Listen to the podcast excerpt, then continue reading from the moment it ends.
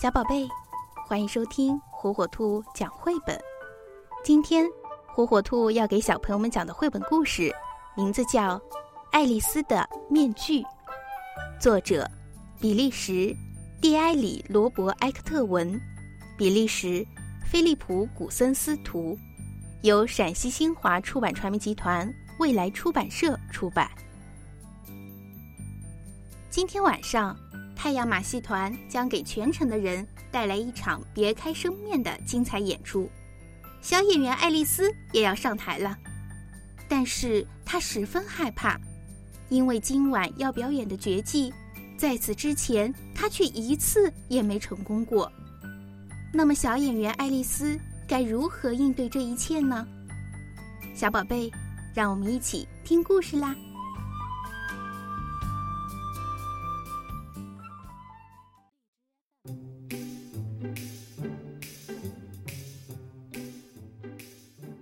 在太阳马戏团里，一场万众瞩目的马戏表演即将开始了。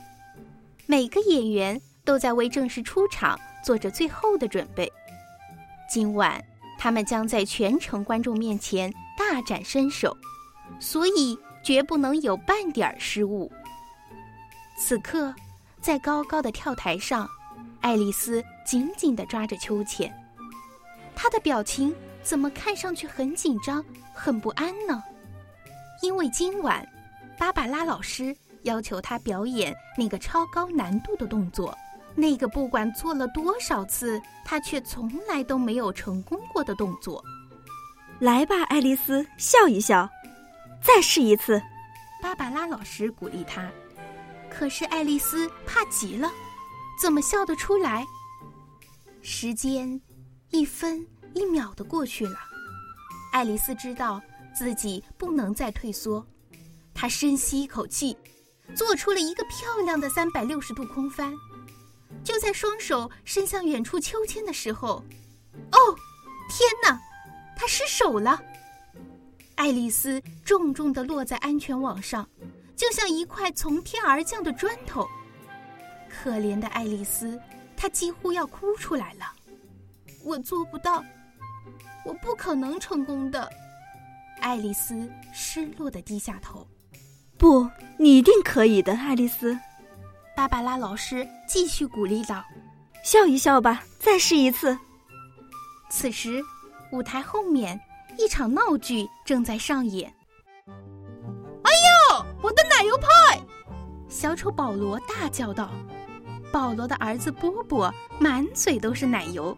这个小淘气居然偷吃了奶油派，那可是保罗表演时要用的道具呀！没有奶油派，我可怎么上台呢？保罗大声吼道。保罗实际上已经非常生气了，但他那张小丑的脸实在是太逗了。波波忍不住扑哧一声大笑起来。你还笑，小家伙！你给我等着！这次保罗是真的发怒了。被爸爸这么一吼，波波着实吓了一跳，他哭着跑到了帐篷外的老虎笼子旁。此时，安德鲁先生正好路过，他原本是一个满脸严肃的驯兽师，看到波波在哭，安德鲁便温柔地问：“孩子，你怎么了？”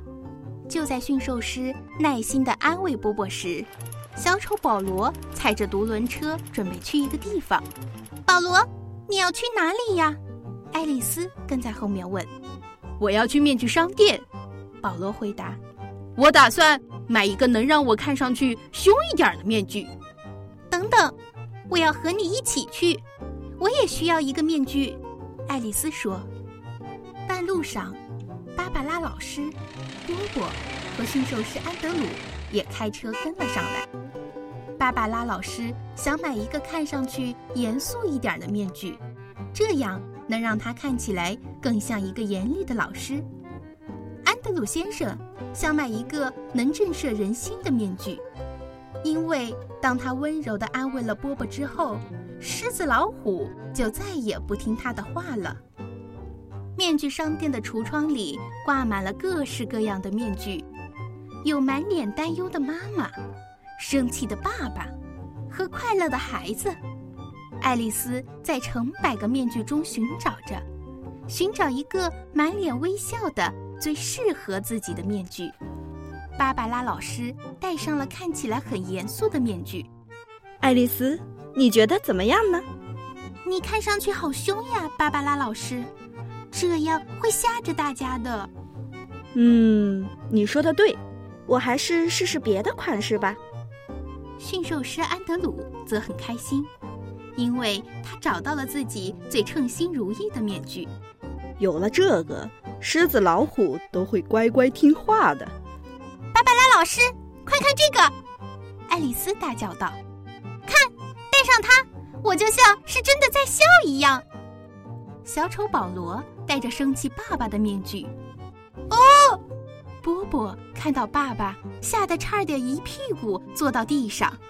爸爸，太吓人了吧！快换一个吧，否则我一看到你就想逃跑。最后，所有人都买到了自己最满意的面具，大家戴着各自的面具，兴高采烈地回到了马戏团。今晚我会带着它出场。爱丽丝指着自己的微笑面具说道。你看我的面具怎么样呢？波波问。我看上去是不是很乖呀？这样，就算我再偷吃奶油派，爸爸也不舍得教训我了。太阳马戏团的表演终于开始了，全场座无虚席。小丑保罗表演的倒霉奶油派节目，让在座的小朋友们都快笑破肚皮了。跳台上。爱丽丝依旧很害怕，但是没有人发现她胆怯的表情，因为所有人看到的只是她面具上那微笑的表情。爱丽丝戴着面具，她不再畏惧，她向芭芭拉老师点头示意。突然，爱丽丝高高跳起，做出了一个完美的三百六十度空翻，然后双手稳稳地抓住了荡来的另一个秋千。观众们全都惊呆了，这么小的女孩居然能做出如此高难度的动作。观众们不约而同的起立，对爱丽丝报以雷鸣般的掌声。太阳马戏团的演出非常成功。到了谢幕的时候，爱丽丝摘掉了戴在脸上的面具，现在观众们可以看到她脸上那最真实、最自然的表情了。但愿下次我可以不用再戴着面具表演。爱丽丝在心里默默想着，脸上露出了无比甜美的笑容。虽然小演员爱丽丝躲在面具的后面，似乎能够克服一切的困难，让她看上去不再软弱，但是终有一天，面具还是要摘下。